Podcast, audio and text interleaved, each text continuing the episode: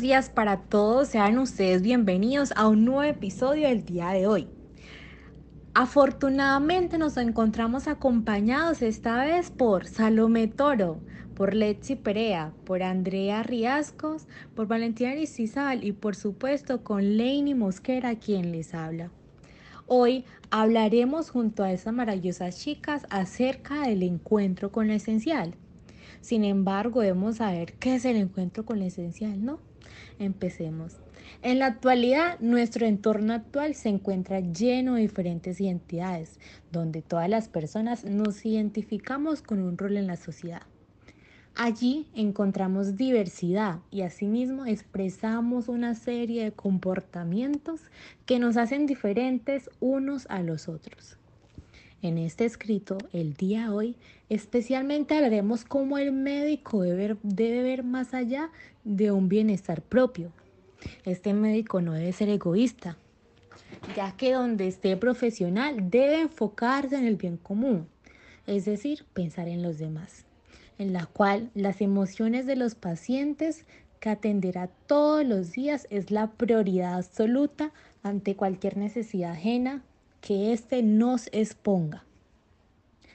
Nos enfocaremos también en cómo la relación médico-paciente genera tanta importancia, hasta llegar al punto de que un diagnóstico acertado puede depender de cómo éste se exprese hacia su paciente. También cabe resaltar que a la hora de abordar temas y se genere esa empatía, es necesaria la calidad humana a la hora de tratar con alguien que depende de nuestros servicios.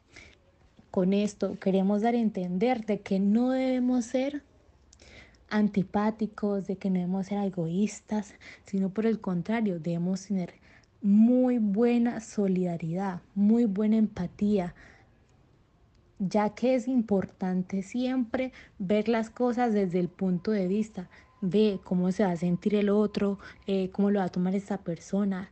En esa profesión es supremamente importante la empatía. El médico a lo largo de su vida profesional va desencadenando unos comportamientos de egocentrismo y superioridad que operan en su ética profesional, donde empieza a generar ese poder de toma de decisiones que deja a un lado la vocación para convertirse en una obligación de la cual simplemente se cumple una labor profesional. Se suele dejar a un lado el bienestar de la comunidad y el juramento hipocrático creado 400 años antes de Cristo como el voto de total entrega a la profesión, dedicación y fidelidad al enfermo, buscando hacerle siempre el bien. Cuando este juramento no se cumple debidamente, hace que el paciente vaya perdiendo esa confianza y comunicación adecuada con el médico y que el médico a su vez pierda efectividad en la intervención. Donde por estudios se ha evidenciado que el componente psicológico social de un paciente puede afectar su recuperación y que del buen entendimiento con su médico se construye una confianza para poder tener una relación humana apropiada. La práctica médica debe realizarse responsablemente. Las condiciones del médico deben ser íntegras. Este debe ser una persona enfocada, respetuosa, que ponga el bienestar de los demás por encima del suyo, donde el profesionalismo y la licitud priven antes de cualquier situación. Es muy grato estar aquí el día de hoy. Muchas gracias por la invitación al lado de estas maravillosas mujeres. Vamos a seguir hablando un poco de lo que nos estaba contando nuestra compañera sobre algunos errores o descuidos que ocasionan eventualmente en algunos pacientes. Estos errores se pueden clasificar en activos, que es donde se asocia al médico con negligencia e impericia, la cual la negligencia médica tiene que ver con el descuido, la desidia o la falta de atención y la impericia, por otro lado, a la falta de conocimientos, destrezas o habilidades para la atención de un paciente. Pero la verdad esto ocurre muy pocas veces, ya que el médico siempre trata de ayudar, nunca de dañar.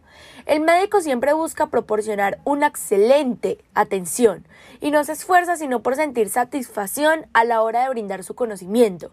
Y este conocimiento lo hace sin tener ningún bienestar material de por medio, él lo que busca es promover la salud, así como el tratamiento de la enfermedad. Un buen médico lo que busca es apoyar a los pacientes y a sus seres queridos, hablándoles directamente, sin tratar de esconder la verdad, utilizando un lenguaje sencillo para crear un lazo de comunicación asertivo con estas personas. El médico lo que busca siempre es trabajar para generar un componente humano, para ayudarle a un paciente a enfrentar la pérdida de su salud y a encontrar el significado del verdadero sufrimiento. Los enfermos necesitan médicos que comprendan su enfermedad, que traten sus problemas de salud y que también los acompañen y les extiendan su empatía.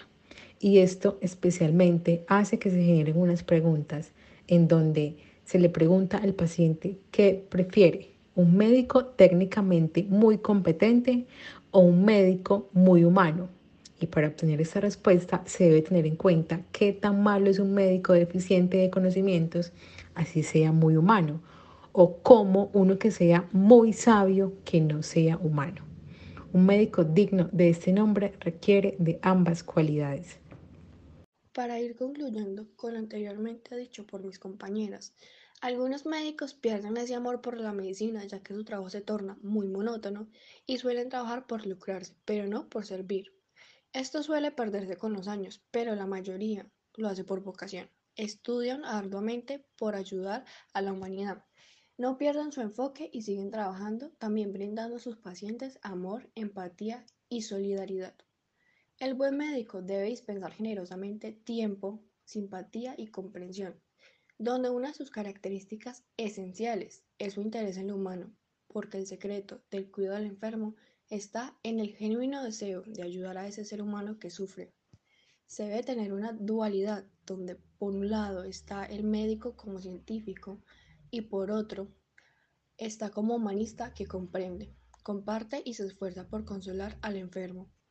Y debe tener un deber ineludible del médico para su paciente, explicarle de una manera cuidadosa y comprensiva aliviar su sufrimiento, dispensar sus temores, animarlo, aconsejarlo y velar todos los días por su bienestar.